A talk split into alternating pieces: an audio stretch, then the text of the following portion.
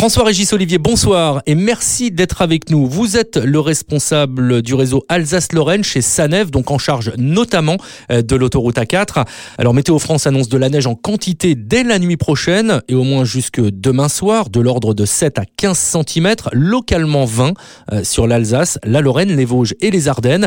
Euh, François-Régis Olivier, vous êtes prêt à affronter cette nouvelle offensive de l'hiver? Nous sommes mobilisés, 80 personnes environ, 40 engins de déneigement, saleuse avec des lames pour pousser la neige.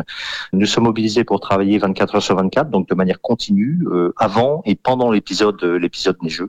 Et évidemment, on n'est jamais complètement à l'abri en fonction de la densité de la neige d'un véhicule qui se met en travers de l'autoroute. Mais euh, en tout cas, nous sommes tous mobilisés sur cet événement. Vos autoroutes ont été salées en prévention? Oui, les chaussées sont extrêmement salées depuis maintenant une quinzaine de jours, puisque nous avons des températures négatives et des précipitations, pluie ou neige depuis le 1er janvier et nous continuons évidemment dans cette dynamique. Les chaussées ont été resalées ce matin, elles seront resalées ce soir et euh, tout au long du passage de la perturbation euh, neigeuse. Alors comment s'organise le roulement de vos engins lorsqu'ils sont en action? Vous traitez les chaussées et déneigez sans discontinuer? Oui, quand il neige, on tourne effectivement de manière continue dans un sens, dans l'autre, sur l'autoroute entre Verdun et Strasbourg.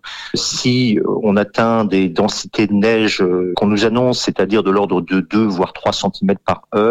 Il est possible qu'on concentre à certains moments nos moyens sur une seule voie de circulation pour faire en sorte qu'à tout moment on puisse rouler, pas dans des conditions normales, mais euh, qu'on puisse quand même rouler sur l'autoroute avec toutes les précautions évidemment qu'il faut prendre en période hivernale, parce que la neige tombe et nous déneigeons, ça paraît une évidence, mais une fois que la neige est tombée. François-Régis Olivier, quels conseils pouvez-vous donner à ceux qui devront euh, circuler dans les prochaines heures? Je crois que la première recommandation qu'on peut faire, c'est déjà de connaître au moment où on prend la route, et par exemple demain matin avant de partir au travail, de connaître les conditions de circulation. Après, il y a des règles évidentes de bon usage de la route et de l'autoroute, en respectant par exemple le travail des saleuses, en ne cherchant pas à les doubler, parce qu'on sait ce qui se passe derrière une saleuse. La chaussée a été nettoyée, salée. En revanche, devant, c'est pas forcément le cas. Donc, on ne double pas des saleuses en activité. Et au volant, quel conseil? Bah, Je crois qu'il faut finalement pousser au maximum les règles habituelles de bon sens et de sécurité par la vitesse, évidemment. Il faut adapter sa vitesse aux conditions euh, de circulation et aux conditions météo.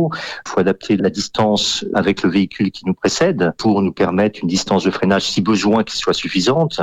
Toutes les règles de bon sens, il faut finalement les euh, multiplier dans ces périodes où la neige, le verglas pourquoi pas, finalement limite les conditions de conduite. François-Régis Olivier, responsable du réseau Alsace-Lorraine chez Sanef et donc en charge notamment de l'autoroute A4. Merci beaucoup. Bonne journée. Et nous vous le disions à l'instant, l'importance de connaître l'état de la route si vous devez circuler dans les prochaines heures via notamment le site sanef.com l'application Sanef et vous pour écouter Sanef 177 avant de partir, et puis nos réseaux sociaux, Facebook et Twitter.